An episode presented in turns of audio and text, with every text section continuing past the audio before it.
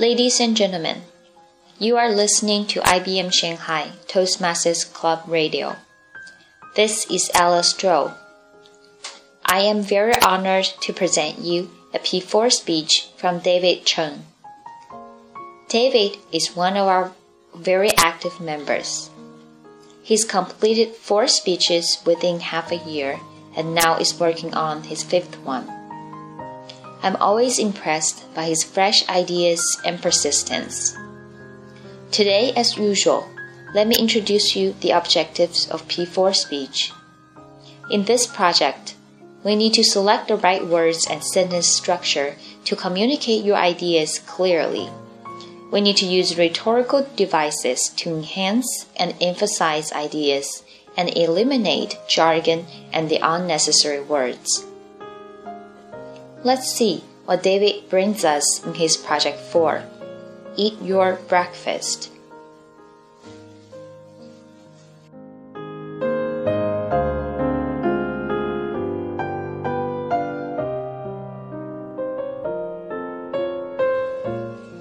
Eat your breakfast. Raise your hand if you don't want to stay healthy. Raise your hand if you don't want to control your weight. Raise your hand if you don't eat your breakfast.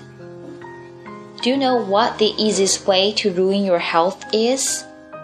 The answer is skipping your breakfast. According to the Journal of the American Dietetic Association, children who eat breakfast perform better in the classroom and on the playground, with better concentration, problem solving skills, and eye hand coordination. Do you know why that is? Breakfast revs up your metabolism. Your brain is like you. It needs some stimulus to wake up. And an alarm clock is not sufficient. Many sleepwalks in the morning, finish the morning ritual in their sleep. At the same time, the body thinks that it needs to conserve energy because it's not getting any new nutrition yet.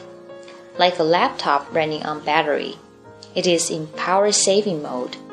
For some, Dream is like a background application on the smartphone, draining the battery overnight.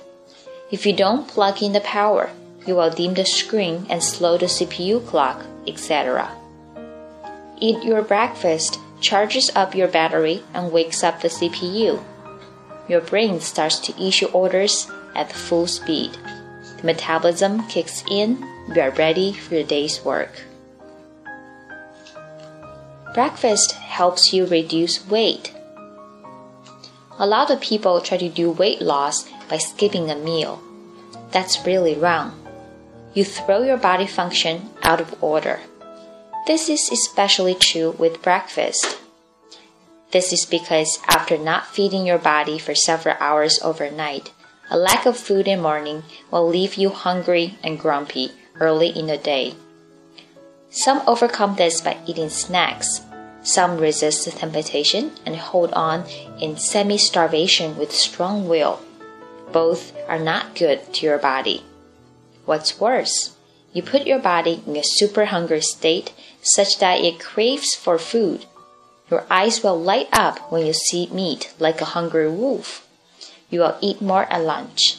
As a matter of fact, you usually don't stop until you feel the stomach is full because your brain doesn't like the hungry feeling. It wants to store enough nutrition to last longer. The low blood sugar causes dizziness.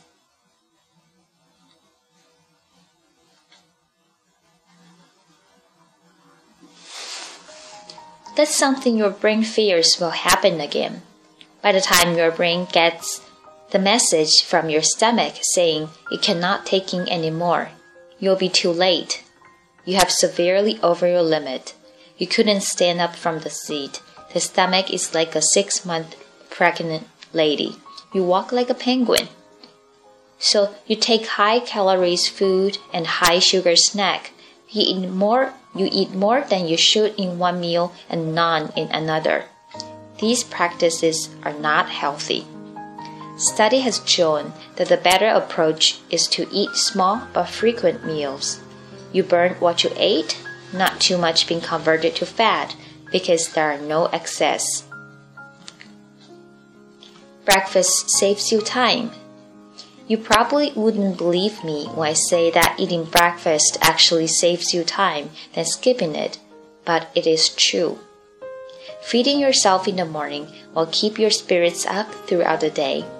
You'll be more energetic, which equals to do your work faster. Don't you feel happier after a meal?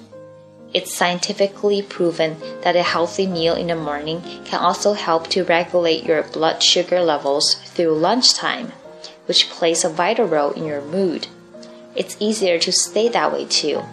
We all want to start our day happily, right? When you do things more efficiently, you'll feel happier. It's a positive cycle. Happy, do things faster, complete work, happier and repeat. Now that we know breakfast revs up your metabolism, helps you reduce your weight, and saves you time, we should do it. Start the day on a positive note. Make yourself happy emotionally and physically. Take the easiest way to healthy lifestyle. Eat your breakfast every morning. Thank you.